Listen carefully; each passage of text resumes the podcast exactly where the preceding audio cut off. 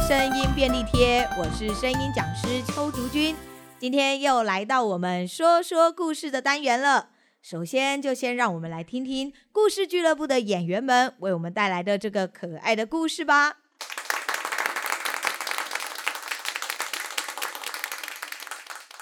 蘑菇。很久以前，有一位名叫元五郎的男人。有一天，他在河畔散步的时候，发现地上有一个小鼓。咦，怎么有一个小鼓啊？诶，是谁掉的呢？咦，哦，这鼓的声音还蛮好听的耶！我想吃好吃的东西，我想喝香醇的美酒，我的鼻子变长了耶！元五郎一边打着小鼓，一边随便哼唱了几句自己临时胡乱编的歌词。没想到他的鼻子竟然真的变长了！哦，鼻子竟然真的变长了！鼻子变长吧，鼻子变长吧！元五郎的鼻子变得更长了。嗯嗯啊！好糟了，鼻子变得这么长啊！万一这个骨只会让鼻子变长，没办法恢复正常怎么办啊？哦天哪，我怎么捡了这么恐怖的东西啊？嗯，鼻子变短吧，我的鼻子快变短吧。嗯，元五郎边说边打着鼓的另一面，鼻子真的变短了，恢复成原来的样子。哎哎哎，幸好恢复正常了。啊，吓了我一大跳！哎，不过这个小鼓真神奇，我要带着小鼓去旅行，也许会发生什么有趣的事情也说不定哦。走走走走走，我要带姑去旅行，耶耶耶耶耶，我要去旅行。于是元五郎出门旅行了。走了几天，他来到了一座村庄。啊。今天就在这座小庙休息好了。诶，有一位小姐进来拜拜耶，嘿嘿嘿，我来让她的鼻子变长吧。元五郎偷偷躲在旁边，边打鼓边小声的唱着：“小姐的鼻子变长吧，小姐的鼻子变长吧，变长吧，变长吧。”啊，我的鼻子，我的鼻子怎么变长了？啊！天天天哪，怎么会变成这样？赶快把小姐带回去找老爷呀！哎呦！啊原来是一位千金小姐啊！员外发现自己的女儿鼻子变得这么长，非常难过，请来了很多名医，也让小姐吃了各种药，可是都没有办法让小姐的鼻子恢复原状。哎，没办法了，来人了，在村子里贴告示，如果有什么人可以让我女儿的鼻子恢复正常，我就赏他一千两银子。是。告示贴出去好几天了。可是都没有一个人可以让小姐的鼻子恢复原状。我有办法让小姐的长鼻子恢复原状哦！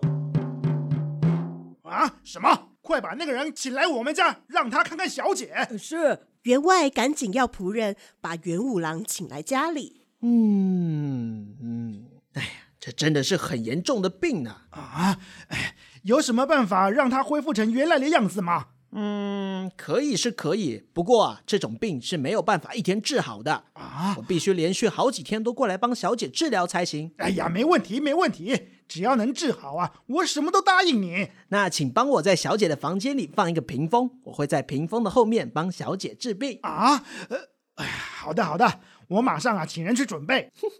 员外虽然觉得这种治疗方式很奇怪，可是还是照做了。于是。元五郎每天来到员外家，坐在屏风后面，轻轻敲一下小鼓。把小姐的鼻子变短吧。小姐的鼻子果然就缩短了一点。啊，鼻子变短一点了，太好了！就这样过了十天，小姐的鼻子总算恢复成原来的样子了。我的鼻子终于变回来了。真是太感谢您了！这里是一千两银子，请您收下吧。哦，元五郎带着这笔钱回到家里，过着自由又舒适的生活。嗯，啊，呃，嗯，可是没多久，元五郎就觉得无聊了。嗯啊，好无聊哦。嗯嗯。这天，元五郎拿着小鼓躺在草地上。嗯，鼻子变高，鼻子变高，快变高，快变高。元五郎不停打着小鼓，他的鼻子越来越高，竟然穿过云霄，高到天上去了。这这是什么奇怪的东西啊？在天上有几个木匠正在银河上盖一座桥。哎，这刚好可以拿来当做桥桩。不如我们就把栏杆绑在这里好了。哎，好啊。嘿嘿，哦啊，好痛哦！这怎么回事啊？我的鼻子怎么这么痛啊？鼻子变短，鼻子变短，变短吧，变短吧！啊啊啊！我怎么一直在往上升高啊？鼻子变短，鼻子变短啊啊啊！因为鼻子被牢牢绑住。元五郎被吊在银河桥上，啊啊啊！救命啊！救命啊！呃、这里怎么有一个人被绑在桥上啊？求求你救救我，帮我把鼻子从桥上解下来吧！好啊，没问题。嗯，啊，真的是太感谢你了。哎，没什么，不过你出现的正好，赶快来帮我的忙吧！啊啊啊！我我要帮你什么忙啊？我是雷公，我需要有人帮我下雨啊！来来，不要搞错了啊！这是下雨的工具啊！哦哦，哎，这是把云聚集起来的工具。哎，这个是闪电的工具啊！啊哦哦，我知道了。嗯，赶快去认真的工作，我要去另外一边忙了。哦，呃，好。雷公把扫把、耙子、洒水壶、水桶、勺子、镜子交给元五郎，教完他怎么使用之后，就离开了。这好像还蛮有趣的，那就来试试看吧。元五郎用扫把把云扫在一起。嗯啊啊！糟了，下太多雨淹水了，赶快把云扫干。这样应该就可以了吧？啊！云拨开太多，河都快干了。哎呦，我的天哪！下雨的工作怎么这么难呢？啊！糟糕，下成太阳雨了啦！元五郎手忙脚乱地安排着打雷、闪电、下雨的工作，就这样忙碌了好几天。元五郎也慢慢习惯做这些事了。天上的水往下流，天上的水往下流。银河的水流下去，银河的水流下去，哇！元五郎一边忙着下雨，一边在云上跳来跳去，不小心就踩空了。呀！扑通！元五郎掉进大海里，变成了一条鱼。听说到现在，他还在大海里面游来游去呢。鱼儿鱼儿水中游，游来游去乐悠悠。元五郎变成鱼，游游大海里。乐悠悠，乐悠悠，变成鱼儿真自由。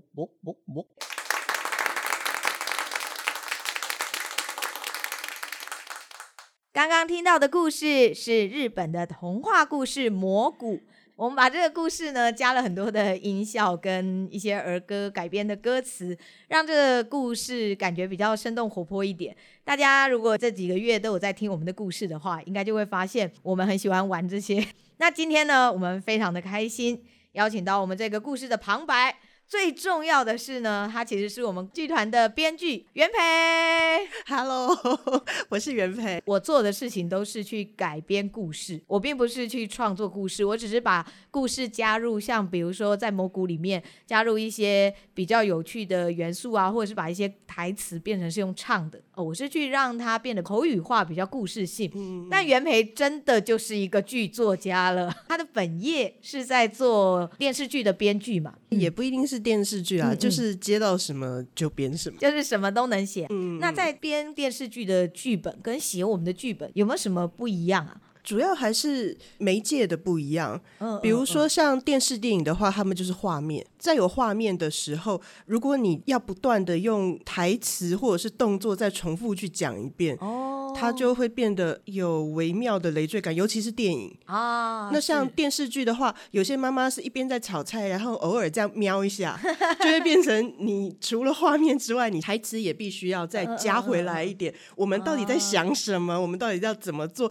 前因后果到底是怎么样？不然妈妈炒个菜就这次演到哪里了？为什么已经变得不一样了？是是是。对，但是电影的话，大家都被关在那个电影院里面，对，所以就变成说专注度会比较够，对，专注度会差非常多。所以一切画面有的东西，一切潜台词有的东西，你要是再用台词再说一遍，大家就会觉得我在看什么弱智的，这这这并不需要解说吧？对对，真的真的，并不需要再有一个人出现说我伤心，我已经看到你很伤心了。对，没错，因为我们都是听的嘛，对，所以我们在里面就会像刚刚我们就会写说，哎哎哎，怎么云拨开了，结果蛇就干了，云怎么又聚在一起？我们会需要去叙述那个画面，所以这就是最大的不一样。因为广播它是光靠声音，嗯嗯，它会变得跟莎士比亚比较像哦。对，莎士比亚的观众他们就叫做 audience，其实是听众的意思。对，因为那个时候的剧院看的那个条件不是很好，所以能够看到演员表演的人其实不多，所以他们的那些词其实是拿来听的。元培真是帮我们长知识了。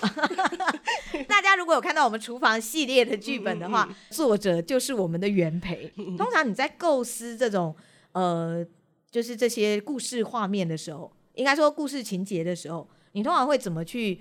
去做，你也许可以传授我们的 观众几步，让他们也，也许他们也想做个编剧。好，呃，首先听众是最重要的，嗯，嗯，因为我们要很清楚目标的听众他大概在几岁，他可以接受什么？哦、是是是。所以，比如说像厨房科学，它的目标听众是小学生，嗯嗯嗯嗯。所以小学生的话，我们就会想说，哇，那。因为我我收到就叫做，如果那一期是油的话，他就会说讲油的沸点跟各种油的特点，有一些内容它会是比较真的就是很很科学的，对对对，比如说油的沸点啊是多少啊？那炒菜炒到几度的时候它会怎么样啊？对对对，我大学的时候还 还不是很擅长编剧的时候，就会变成一问一答。哎，你知不知道油的沸点是什么？哦，油的沸点是什么呢？我们来问谁谁吧。然后那个谁谁就会说，哦，油的沸点是，可以理解，可以理解。对，那现在如果说是比较用编剧的观点来看，嗯嗯嗯、就重点就是故事。嗯所以比如说像要讲油，我就在想说，哎，什么童话跟油有关？哦，油有什么名人？然后就发现虎姑婆好像正好有炸小孩子的手指头，对对对对对对对对对而且虎姑婆最后也是，嗯，呃、被被。掉到油锅里嘛？对对对对对，嗯、所以这不就是一个很好的油的代言人吗？啊，难怪你另外一个角色写的是大野狼，对，对 对，因为他也是最后掉那个热水锅里面嘛。对对对对对，只是那个水煮跟油。没错没错，但其实是类似的，对，都是类似的，都是小朋友晚小朋友晚上或晚上不睡觉或是调皮，就会说，嗯，大野狼啊，虎姑婆啊，女巫啦，什么要要来找你哦。是是是是，对，所以两个坏人来 PK 一下，谁比较会用油？我觉得编剧很厉害。就是所谓的无中生有。其实编剧大家还蛮可以学的，因为我经常听到别人来问说，嗯，我也想来写一个什么东西，或是像小朋友，他们爸爸妈妈会来问说，我要怎么让小朋友写一个很好的表演剧本？对对对，我会建议给大家的，就是说编剧不是只有无中生有，嗯嗯对，无中生有是从零开始，我要找谁来代言，然后什么样的场景，他们会发生什么样的故事呢？很多人到这里就一片。茫然，但是如果说不要完全的无中生有，嗯、而是你去找一些依托，比如说，我就喜欢看童话故事啊，我就喜欢看漫画，我就很喜欢看卡通啊。那我有没有认识谁很适合拿来讲这个故事？哦，先由一个人物代言，或者是人物进入这个故事的那种概念。对对对对对对对。嗯、如果你去想着我就是谁，如果遇到这个状况要怎么办，嗯嗯嗯、或者是。我知道的那个角色，或者是我看到的那个戏剧桥段，那拿来讲这个会怎么样？嗯嗯，对，他就会变成呃，因为我有试过，是如果跟小朋友讲这个的话，哎，小朋友就他会继续试着想象，然后跟你拉了一下去。哦，对，小孩子的想象力真是超级丰富的。对 对对，他们会自己变换出很多情节，然后就这样子一个故事其实就完成了。对对对，所以一个故事就完成了。在他们还没有想象到说我在编剧、我在写故事的时候，他们已经编完了。其实我一开始是非常不会写人类现实的剧本。哦，是对，我写的都是一些比较幻想的，或者是一些比较呃，总之就不是天马行空的那一种。天马行空的，我真正开始学写人说的话，是国修老师教课。哦，是是，对。然后国修老师那个时候，他也不是一开始就教我们怎么编剧，他反而直接让我们上台讲台词，就是即兴讲台词。哦，然后你就看到一堆编剧脸色苍白。因为要当演员，突然觉得很惊吓，突然很惊吓。对，一般来讲，舞台都是在我们脑袋里的，他怎么可以出现在脑袋外面呢？是因为国修老师他自己本身是编导演三个集体，对对对，所以他也是这样教导我们的。他相信一个编剧如果好，那他一定要写出演员好讲的台词啊。是是，呃，那演员好不好讲？你一个编剧以演员的身份讲一讲，你不就知道了吗？所以等于你会先就是把你自己带入那个角色，然后当做你自己是演员，然后去演。对对对。所以这也是你加入我们团的一个很大的原因吗？其实是，因为自己讲的时候，哦、虽然脑中呃想象的很完美，一人分饰多角，嗯、然后写下去的时候觉得、嗯、啊每个台词我都念过很多次，这个一定可以。结果事实上拿到小蛙老师这边，然后让各个演员各拿一本，演员就开始。这个谁写的？再怎么样，我都不是每一个人。如果能够跟一个很好的剧团、嗯、跟很优秀的导演合作，嗯嗯、其实是非常珍贵的一件事。他们会给很多现场的回馈，就是我我都会现场来一些莫名其妙的。立中，你这边应该加个这个鼓声，不对，你这里应该笑两声啊，还要像鱼这样啵啵啵，大家有听到吧？最后面那个啵啵啵，大家知道那什么意思吗？我叫立中，像鱼一样笑。有人听出来吗？这个导演很莫名其妙，对不对？因为我常常就看到袁培在那边偷笑，有真的每每一次每一次真的是每一次剧团在排练，我在下面一直笑一直笑一直笑，他们就看到我一直在抖抖抖抖抖抖抖抖 抖。应该是能够把自己的画面变成了一个真正的执行的东西，应该其实那个那个那感觉应该是蛮有趣的。对，而且加上大家的表现力又很不一样。比如说同样一个演员，我在写的时候，也许我想演的人是立中，结果是王董接了这个角色。哎哎。发生什么事？对，想说，哎，为什么给他？然后对，然后但是讲起来，哎，挺有趣的。我没有想到，嗯、你后来其实也帮我们写，像《桃太郎》啊，还有《梅杜莎》的剧本，呃、这两个剧本都是，就是都是出自元培之手。我们之前周年庆演过。呃，当你在写这个剧本的时候，你你觉得会？你这样子加入演出以后，会有比以前的画面感，或者是那个演员代入感会再更多一点吗？其实会耶，然后会变成某一种，就是千万不可以让这些演员们知道的感觉。为什么？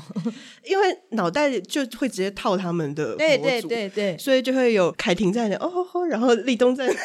欸、可是我都会觉得说，就是像我，因为我其实，在改编剧本的时候，我也会去想，尤其因为我是导演嘛，我可以指定角色嘛，所以我就会去想哪一个人是演哪一个，我就会直接想说，如果立中演这个，他一定会这样演，或者凯婷他就会吼吼吼，然后我就会自己狂笑。当他真的这样演的时候，我就会觉得啊哈哈哈，你看吧，编剧非常的感动。